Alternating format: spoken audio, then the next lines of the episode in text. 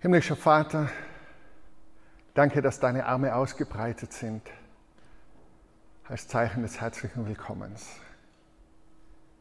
Bitte öffne die Ohren unseres Herzens, dass wir hören, was du heute zu uns sagen möchtest.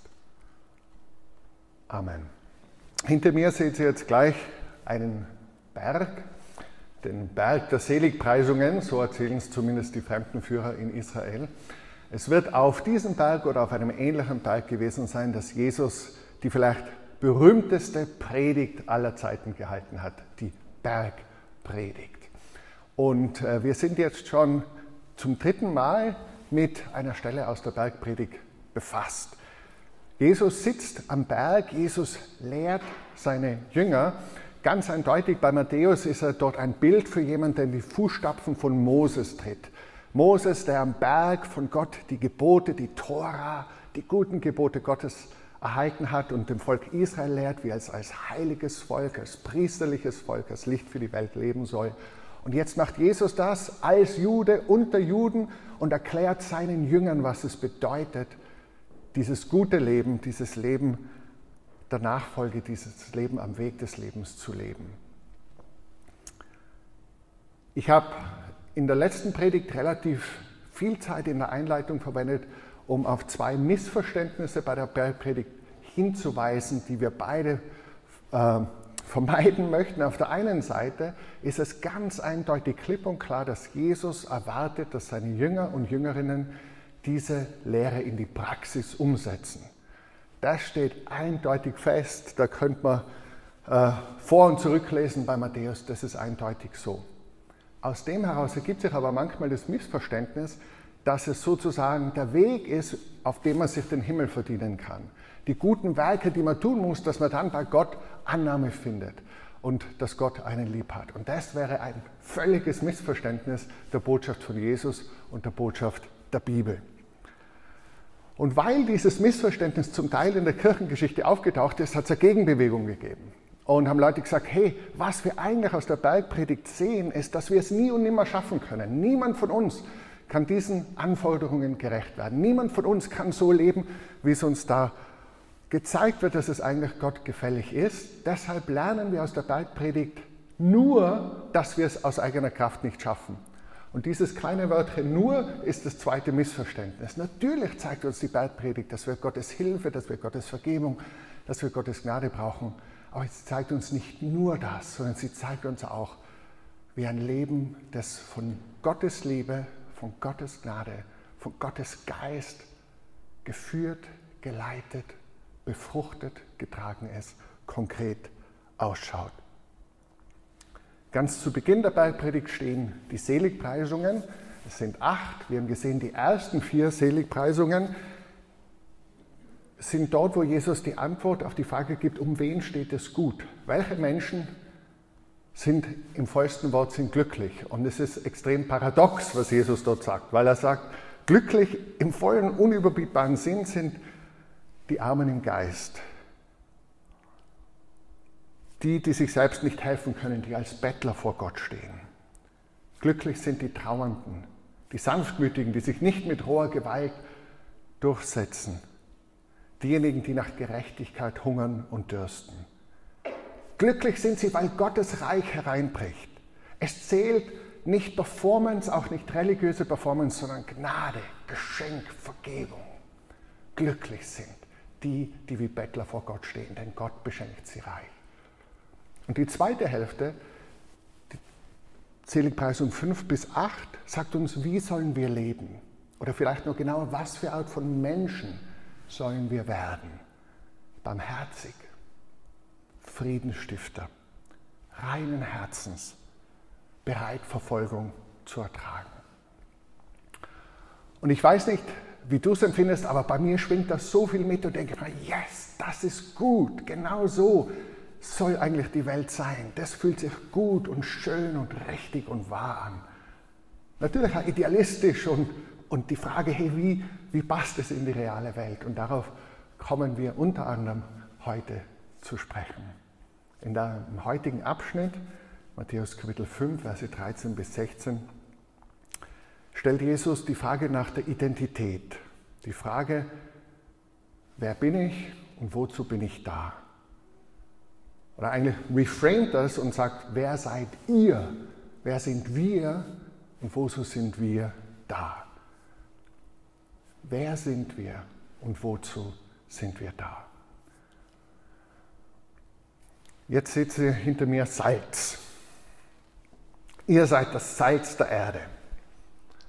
Wenn das Salz nicht mehr Salz, sagt Jesus, wie kann es wieder salzig werden? Es ist nutzlos, es wird weggeworfen und von den Menschen zertreten. Das Erste, was mir auffällt, ist, dass Jesus nicht sagt, ihr sollt Salz sein, imperativ, sondern ihr seid Salz. Das ist eure Identität, das ist, wer ihr seid, als meine Jüngerinnen und Jünger. Das ist eure Bestimmung, euer Wesen. Ihr seid Salz. Was macht Salz? Noch ein Slide. Salz würzt, Salz reinigt, Salz konserviert. Und ganz wichtig, Salz ist nicht für sich selbst da, sondern als Würze, als Konservierungsmittel für andere da. Salz ist kein Selbstzweck. Und was mir auch auffällt, ist natürlich die Warnung, dass Jesus sagt, hey, wenn das Salz die Kraft verliert, wenn es den Geschmack verliert, wenn es fade wird, dann taugt es zu nichts. Dann hat es die Qualität als Salz verloren und ist zu nichts mehr gut. Da könnte man natürlich gleich innehalten und sagen, bin ich salzig? Bist du salzig? Hebst du dich von deinem Umfeld in würziger Weise ab? Hebst du dich von deinem Umfeld in würziger Weise ab? Salzst du dein Umfeld? Wie würde das konkret aussehen, Salz zu sein, salzig zu sein? Darauf kommen wir in ein paar Minuten noch ganz konkret zu sprechen. Wir schauen uns den Text noch weiter genau an. Jesus fährt fort und sagt, ihr seid das Licht der Welt. Das Licht der Welt. Da sieht man jetzt eine einzelne Kerze, die so allein im Dunkeln scheint, aber er sagt ja ihr, deswegen sehen wir von der NASA das Licht der Welt, wo Jesus sagt, eine Stadt, die auf dem Berg liegt, kann nicht verborgen bleiben. Heutzutage nicht einmal mehr aus dem All verborgen. Sie kann nicht verborgen bleiben. Ihr seid das Licht der Welt. Und da ganz eindeutig knüpft Jesu an an den Ruf, den Gott immer schon mit seinem auserwählten Volk hatte. Schon zu Abraham oder Abraham, als er ihn berufen hatte, hat er gesagt, es geht nicht nur um dich und deine Nachkommen, sondern durch dich in deinem Namen und durch deine Nachkommen sollen alle Nationen, alle Völker der Erde gesegnet werden. Gottes Ruf für Einzelne, Gottes Ruf für Familien, Gottes Ruf für Völker, Gottes Ruf auf Israel, Gottes Ruf auf der Gemeinde ist immer ein Volk für die, ein Ruf für die ganze Welt, der ganzen Welt Gutes zu tun, Segen zu sein, Licht zu sein. Immer wieder lesen wir das und immer wieder ist es sowohl in der Geschichte des Volkes Israels als auch in der Geschichte der christlichen Kirche später der Fall, dass wir unser Licht nicht besonders hell scheinen lassen. Und so wird es auch zugespitzt im Alten Testament auf den Knecht Gottes, den Ebed Yahweh, von dem Jesaja in den Liedern des Gottesknechtes des Leidenden singt und von dem es zweimal heißt: Dieser, mein Knecht, ist das Licht der Welt. Und auch Matthäus hat uns da schon einen Anklang gegeben, im Kapitel 4, Vers 16 hat er nämlich Jesaja zitiert und hat gesagt, das Volk, das im Dunkeln saß, hat ein großes Licht gesehen, weil Jesus dorthin gezogen ist. Das heißt, dass die Quelle des Lichts, das Innerste des Lichts ist Jesus selbst, Gott, der in unserer Mitte ist und durch ihn die, die zu ihm gehören. Das Licht der Welt. Und dann gibt es noch eine, ein kleines Spannungsverhältnis von der Logik, vor allem wenn du den Rest der Bergpredigt kennst. Jesus fährt nämlich fort und sagt, es zündet ja auch niemand eine Öllampe an und stellt sie dann unter einen Tontopf. Scheffel hat es früher immer geheißen. Im Gegenteil, man stellt sie auf den Lampenständer, damit sie allen im Haus Licht gibt. Also Jesus nennt einige Dinge, die absurd sind. Salz, das nicht mehr salzlos ist, eine Stadt, die am Berg ist, aber verborgen bleibt, Licht, das unter dem Scheffel steht. Er sagt, wenn ihr nicht Salz und Licht seid, das ist absurd. Und er sagt uns, ihr sollt euer Licht nicht unter den Scheffel stellen. Wortwörtlich sagt er, so soll euer Licht vor den Menschen leuchten, sie sollen eure guten Taten sehen und euren Vater im Himmel preisen. Sie sollen eure guten Taten sehen. Und wenn du den Rest der Bergpredigt kennst, sagst du jetzt, pass auf, im Kapitel 6 sagt er uns, wenn du Almosen gibst, soll nicht einmal die Linke wissen, was die Rechte tut. Du sollst es im Geheimen tun. Oder wenn du betest, sollst du es nicht öffentlich tun mit großen Gebetsquasten, sondern im stillen Kämmerlein, wo nur dein Vater im Himmel dich sieht. Und wenn du fastest, sollst du nicht daherkommen, so ganz niedergeschlagen und deutlich fastend, sondern du sollst dich so geben, als würdest du in Feierstimmung sein. Was jetzt, Jesus? Sollen wir jetzt unser Licht leuchten lassen? Sollen unsere guten Taten sichtbar sein? Oder sollen wir es im Verborgenen tun? Der Unterschied ist der, was im Kapitel 6 von Jesus kritisiert wird, ist Frömmigkeit, die Show ist, um von den Menschen bewundert zu werden. Als religiös, als Wohltäter, als Wohltäterin, als toller Faster, Fasterin zu gelten. Die Intention ist das Lob, die Bewunderung der Mitmenschen.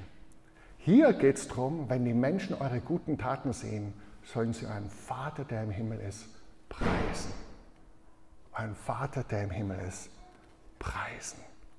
Das heißt, in euren Taten soll eine Haltung sichtbar werden, die so eine Qualität hat, wo der Himmel durchweht, wo himmlische Liebe durchweht, dass es die Frage aufwirft, wie kann jemand so großzügig sein, wie kann jemand so gnädig sein, wie kann jemand so gut sein?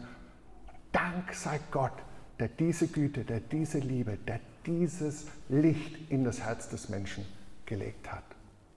Ich weiß nicht, ob ihr das kennt, aber was mich oft ganz, ganz tief bewegt, sind solche Zeichen der Großzügigkeit und der Güte, wo Menschen anderen etwas Gutes tun, obwohl sie dazu keine Verpflichtung hätten, keine rechtliche Verpflichtung, auch keine im engeren Sinn ethische Verpflichtung, weil sie sind nicht miteinander bekannt oder verschwägert.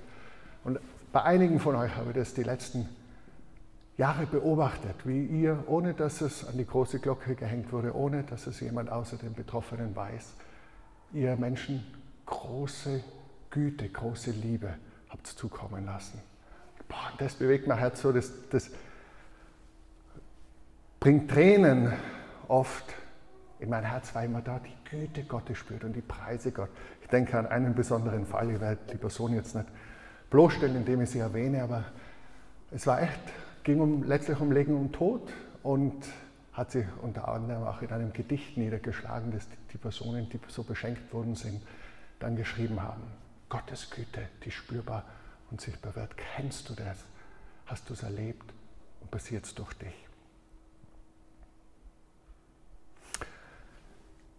Jetzt würde ich gern einmal den Horizont ganz groß spannen und Jesus beim Wortnehmen sagen, Gott zu lieben mit ganzem Verstand gehört dazu, dass wir ihn lieben. Und dann im zweiten Teil mit aller Kraft. Zuerst zum Verstand. Hinter mir seht ihr jetzt das Bild eines britischen Historikers, der heißt Tom Holland. Der hat das Buch geschrieben, äh, das äh, ziemlich rezent ist, also äh, 2019 in, auf Englisch Dominion, The Making of the Western World, 2021 Herrschaft, die Entstehung des Westens. Ist eine ganz spannende Person, dieser Tom Holland. Ist eben in Großbritannien aufgewachsen, 1968 geboren und ist so ein bisschen kirchlich sozialisiert worden, hat aber dann äh, hey, irgendwie das passt für mich nicht zusammen, hatte eine Kinderbibel, wo Adam und Eva waren und die Dinosaurier zur selben Zeit und er war ein großer Dinosaurier-Fan, hat sich gesagt, das geht sich nicht ganz aus und hat nachgefragt und niemand hat ihm Antworten geben können. Und irgendwie hat er dann so natürlich aus dem Zeitgeist heraus die Meinung äh, übernommen, hey, eigentlich war alles richtig cool, bevor das Christentum gekommen ist. Und dann ist es richtig fad worden. Und er liebte die alten Römer, die alten Griechen und hat es dann auch studiert und hat preisgekrönte historische Bücher geschrieben, vor allem über Sparta und über, über die Zeit von Julius Caesar, über Rom. Und ähm, war dann viele Jahre lang sehr zufrieden mit dieser Sicht, als bis er ein Buch geschrieben hat über den Islam und hat äh, mit äh, gläubigen Muslimen gesprochen. Und einer hat ihm eine Frage gestellt und gesagt, du schau, du hinterfragst unseren Glauben, du hinterfragst, ob es den Propheten gegeben hat, ob es diese Offenbarung gegeben hat, aber hinterfragst du eigentlich, was du glaubst? Hast du deinen eigenen Atheismus eigentlich jeweils in ähnlicher Weise hinterfragt? Und diese Frage ist ihm hängen geblieben und er hat begonnen, das zu tun, radikal zu fragen, woher kommen eigentlich meine tiefsten Überzeugungen, meine innersten Werte, woher kommt es eigentlich alles? Und das Resultat war einerseits dieses Buch, das er geschrieben hat, und ein, eine Glaubenskrise. So beschreibt er es. Er sagt, ich habe meinen Glauben verloren, und zwar den Glauben an den Liberalismus, an den säkularen Humanismus. Weil mir bewusst wurde, dass die Werte, die ich und meine Gesinnungsgenossen für universell halten, eigentlich so wie Menschenrechte, Menschenwürde, Verantwortung der Reichen gegenüber den Armen, dass die ganz stark kulturell geprägt sind und kulturabhängig sind.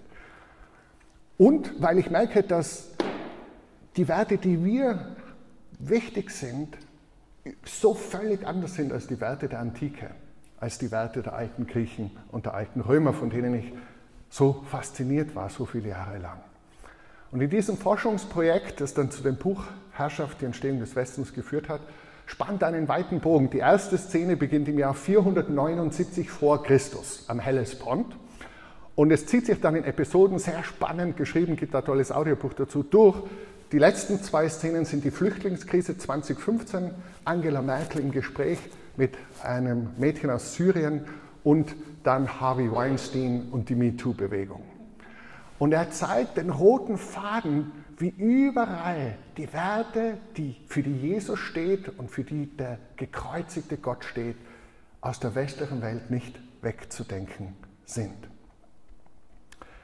Er kommt zu dem Schluss, dass diese Werte, die ihm so teuer sind, durch und durch christlich-jüdisch sind. Und er ist, er ist nicht Christ, ja, er, er war Atheist, jetzt ist er wahrscheinlich Agnostiker und er sagt aber über diese christliche Story, er sagt, er findet sie jetzt rich und beautiful und exciting, vielfältig, spannend.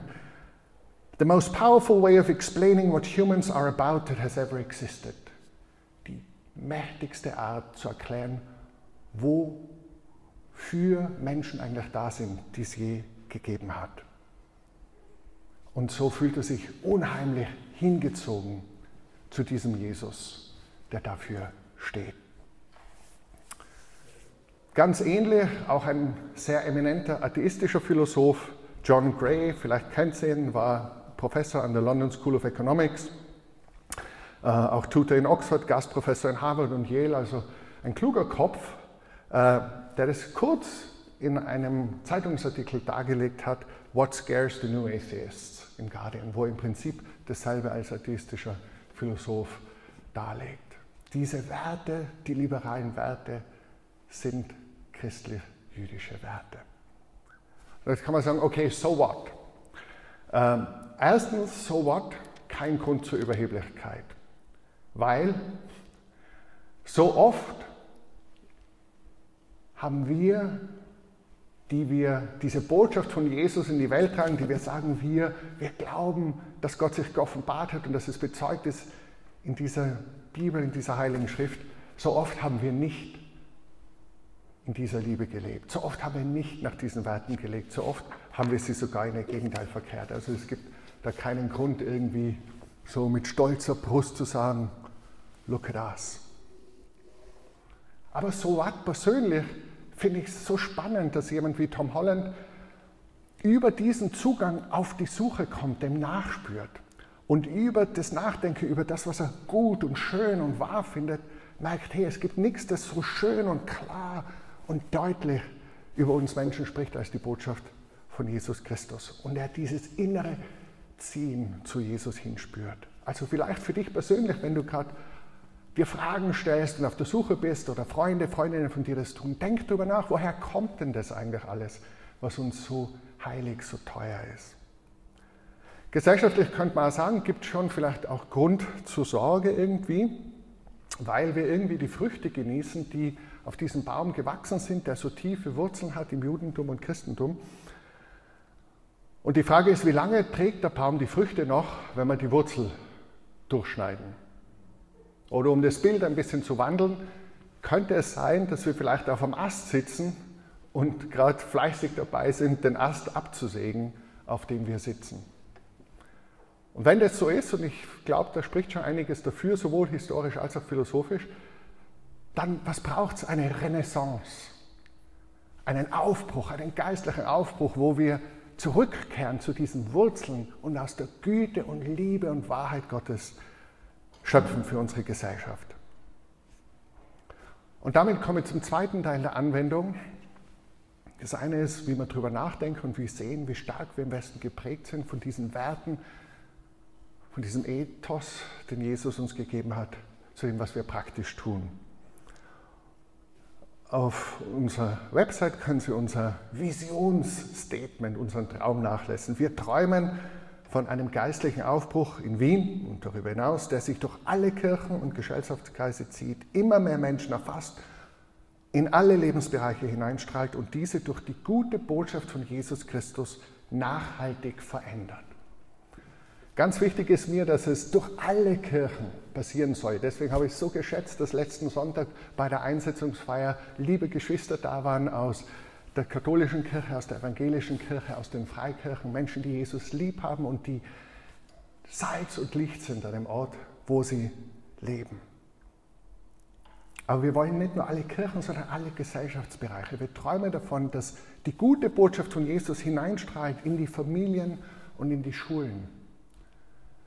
Für Alleinerziehende und Alleinlebende, für Junge und für Alte. In die Medizin und Pflege, in Politik und Wirtschaft, in Forschung und Lehre, in Freizeit und Sport, in Kunst und Kultur, etc. etc. Die gute Botschaft von Jesus hat überall Relevanz. Wir brauchen einen geistlichen Aufbruch. So war es übrigens auch im 18. Jahrhundert in England. Geistlicher Aufbruch. Ihr seht da ein Bild von einer Kirche und diese Kirche ist für mich irgendwie Teil meines Traums für uns als Citykirche und für die Kirchen in unserer Stadt Wien. Sie steht in Clapham im 18. Jahrhundert, ein Vorort von England, heute Teil dieser riesigen Metropolis, Holy Trinity Clapham. Eine kleine anglikanische Kirche, so klein ist sie gar nicht, hatte einen erwecklichen Pfarrer dort seit 1792 und war der geografische Fokus einer Weggemeinschaft von Männern und Frauen. Später wurden teilweise wurden sie The Saints genannt zu ihrer Zeit. Äh, später auch die Clapham Sect äh, waren alles in der Gesellschaft, in der Mitte der Gesellschaft und in der, in der Kirche, in dem Fall in der anglikanischen Kirche verankerte Männer und Frauen. Und es waren Leute, für die Familie und Freundschaft von höchster Bedeutung waren. Sie waren häufig beieinander zu Gast, Sie heirateten oft die Brüder und Schwestern der Freunde, beteten zusammen, arbeiteten zusammen, träumten und planten zusammen, trösteten einander und kritisierten einander mit schonungsloser Ehrlichkeit. Ähm, wenn ihr ein Buch darüber lesen wollt, seht ihr da dieses Buch von Tompkins, The Clapham Sect. Es gibt auch einen Film, der Aspekte daraus, nicht ganz historisch, vielleicht akkurat, aber, aber leichte Kost, Amazing Grace, äh, kann man einen Einstieg wagen. Und mich fasziniert es, weil es so unterschiedliche Charaktere sind und unterschiedliche Begabungen. Da gibt es äh, William Wilberforce, den wir hinter uns sehen, ein, äh, ein Mann aus noblem Haus mit großen Talenten, mit besten Beziehungen, enger Freund des Premierministers William Pitt, großer Redner und jemand, der als Erwachsener zum Glauben gekommen ist, eine Bekehrung zu Jesus erlebt hat und eigentlich dann sich dachte, ich kann nicht in der Politik bleiben und der zu John Newton ging, der das Lied Amazing Grace geschrieben hat, ehemals Kapitän eines Sklavenschiffes, dann Pfarrer in London, der ihm gesagt hat, Wilbur, du musst dort bleiben, weil das ist dein Ruf. Und am bekanntesten ist Wilberforce dafür, dass er die Speerspitze der Bewegung der Abschaffung des Sklavenhandels im britischen Empire war. Und das war ein harter Kampf gegen Milliarden und Abermilliarden schwere Interessen. Ein Kampf, der begonnen hat 1788, als sie das erste Mal den Antrag eingebracht haben im Parlament Ein Kampf, wo viele Männer und Frauen mit dabei waren, Leute, die Rechtsexperten waren, Leute, die Gutachten geschrieben haben, Leute, die zwei Jahre recherchiert haben und Stapel und Stapelweise Dokumente hatten, was eigentlich alles passiert. Und am Schluss 1807, also nach fast 20 Jahren, wurde die Sklaverei abgeschafft, der Sklavenhandel zunächst. Die unbestritten größte moralische Errungenschaft seiner Zeit. Wilberforce war the moral icon of his time, the conscience of the nations. The nation schreibt äh, uh, Tompkins.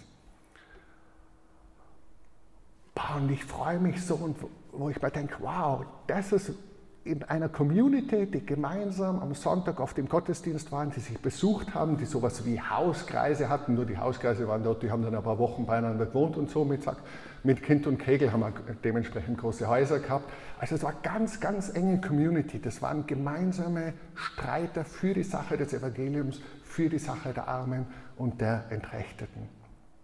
Ein weiteres Beispiel wäre Hannah More, äh, eine Frau, die, das war damals äh, ungewöhnlich eine Schriftstellerin war, die auch unter ihrem eigenen Namen publiziert hat, die Theaterstücke, die Essays, die Traktate geschrieben hat und mit ihren Stories das Herz und das Hirn von ganz, ganz vielen Menschen bewegt hat und gewonnen hat, die gemeinsam mit ihrer Schwester Schulen gegründet hat für Arme, vor allem für arme Mädchen, die also auch im Bildungswesen eine Reformerin war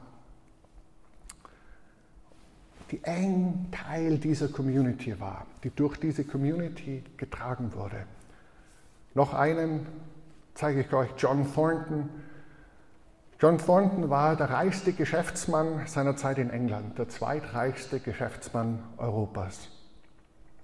Und hat sich im ersten Jahr seiner Ehe zu Jesus bekehrt und hat eine Vision für Großzügigkeit bekommen. Er hat jedes Jahr mindestens 50 Prozent seines Einkommens für wohltätige Zwecke gespendet. War ein, ein Stifter und ein Spender. Als er zu Grabe getragen wurde, hat der Pfarrer aus diesem Kreis in Clapham über ihn gesagt, man kann in aller Wahrheit sagen, dass wenige Nachfolger des Lammes je mehr getan haben, um die Armen zu speisen die Nackten zu kleiden, die Notleidenden und den Wohlgeruch der Erkenntnis des gekreuzigten Christus zu verbreiten. Je mehr, je hat kaum je hat jemand mehr getan. Was für eine Legacy, was für ein Zeugnis am Ende deines Lebens. Sein Sohn Henry Thornton übrigens ist in seine Fußstapfen getreten, hat das sogar noch exponen, nicht exponentiell, aber doch deutlich über, über, übertroffen und hat teilweise 80 Prozent seines Einkommens gegeben für the cause, für die Armen, für die Schwachen, für die Mission. Wilberforce selber hat 25 Prozent gegeben. Also die waren extrem mit dabei, mit all ihrer Kraft, mit ihren Ressourcen, die sie hatten, mit ihrer Bildung, mit ihren Gaben, mit ihrer gesellschaftlichen Position. Es war auch der General Director von der East India Company, der versucht hat, das möglichst menschenwürdig zu gestalten und Raum zu machen für christliches Zeugnis in den Ländern. Äh, sie haben sich engagiert auch zum Beispiel für die freigelassenen Sklaven in Nordamerika äh, und haben einen Staat versucht für sie zu gründen in Sierra Leone. Nicht alle von ihren Projekten haben funktioniert. Nicht alles ist aufgegangen und nicht alles würden wir heute so machen, wie sie es damals gemacht hätten. Bei einigen würden wir die Nase rümpfen und würden mal sagen, das ist aber paternalistisch und das ist wie auch immer. Aber die waren Salz und die waren Licht und das war sichtbar. Und es hat tatsächlich das Gewissen und das geistliche Klima ihrer Ära geprägt. Wenn du das liest, wie Großbritannien davor drauf war und danach drauf war, nach dieser, da hat viel mit hineingespielt, auch die methodistische Erweckungsbewegung. Aber das begeistert mich. Und woher kam das? Es kam aus einer echten Community, aus einer tiefen Weggemeinschaft, dass man gemeinsam gebetet hat, gemeinsam die Bibel gelesen hat und gemeinsam auf die Welt geschaut hat und gesagt hat, das muss ein Ende haben. So kann es nicht weitergehen.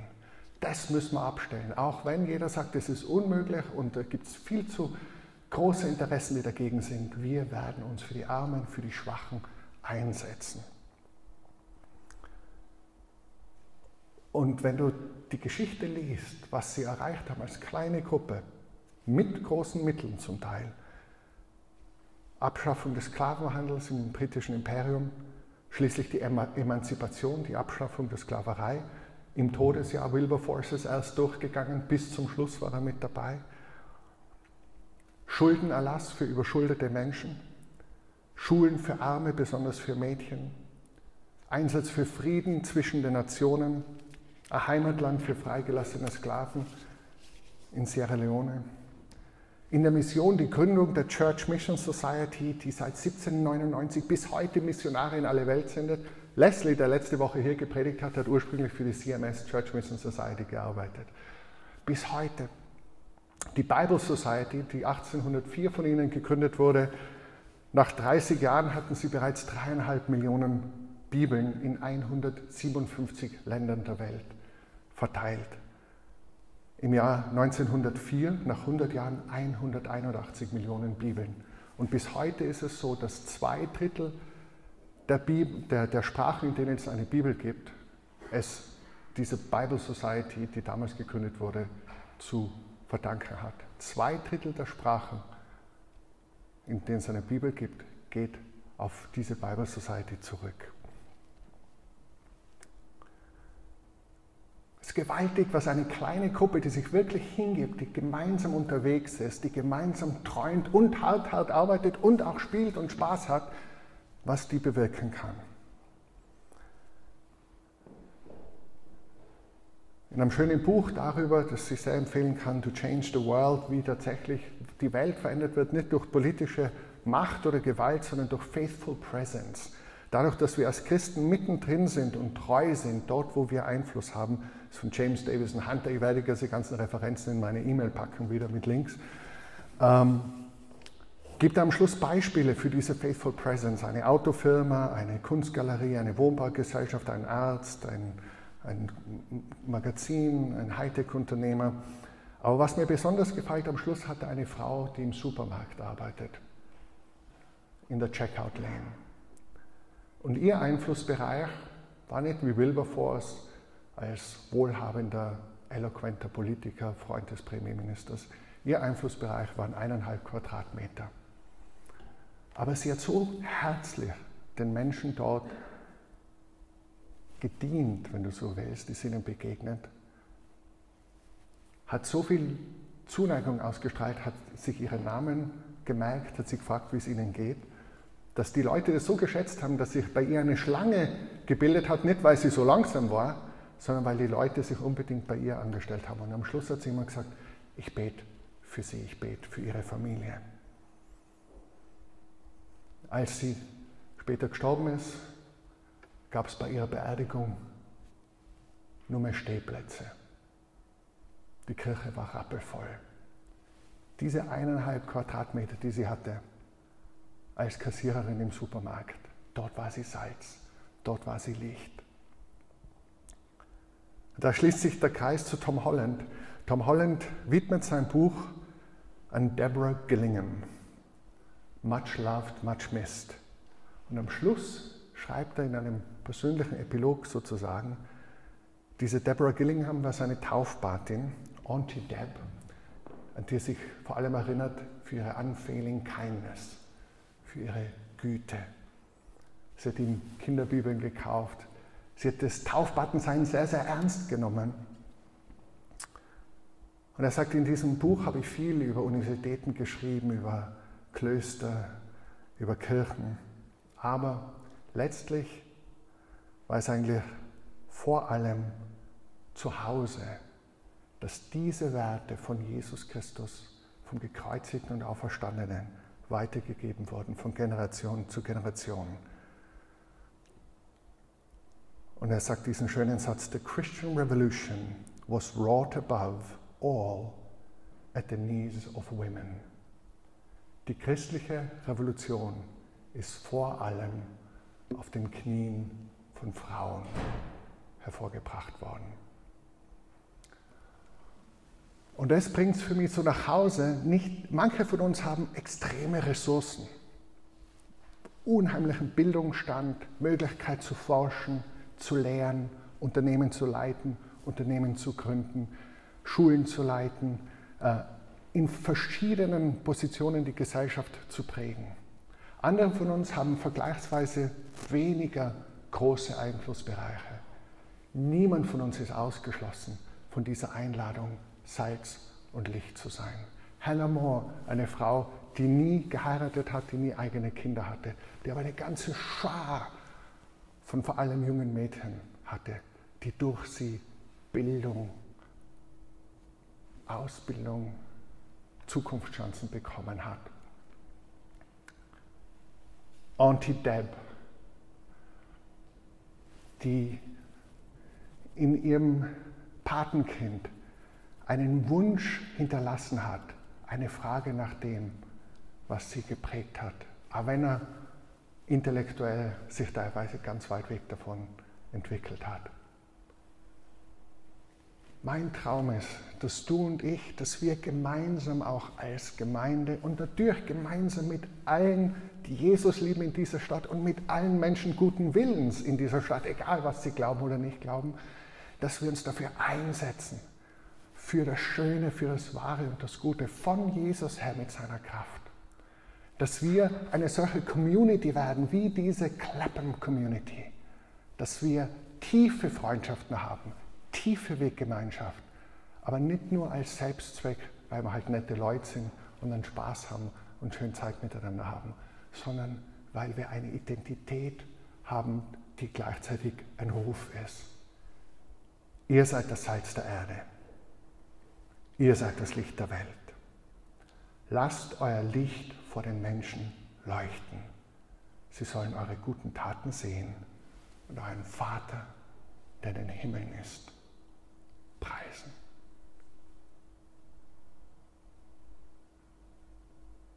Amen.